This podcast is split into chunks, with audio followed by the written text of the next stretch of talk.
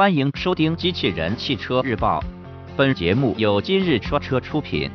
欢迎搜索关注“今日说车”栏目，了解汽车圈新鲜事。京飞迪阿兹内饰首次公布，新闻内容来自汽车之家。在两千零一十六成都车展上，京飞迪阿兹再次亮相，并公布了量产版本的内饰设计。据悉，新车将于二零一六年十一月正式上市。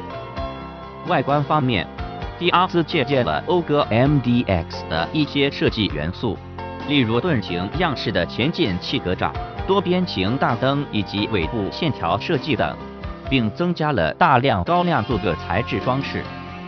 车身尺寸方面，新车的长宽高分别为四千七百四十五除以一八五六至一七一零毫米，轴距则为两千七百二十五毫米。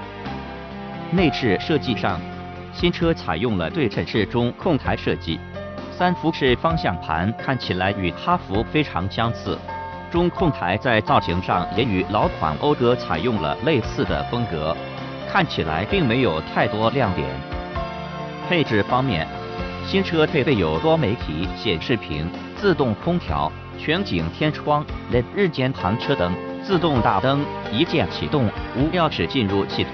倒车雷达、蓝牙电话、定速巡航以及十八英寸轮圈等装备。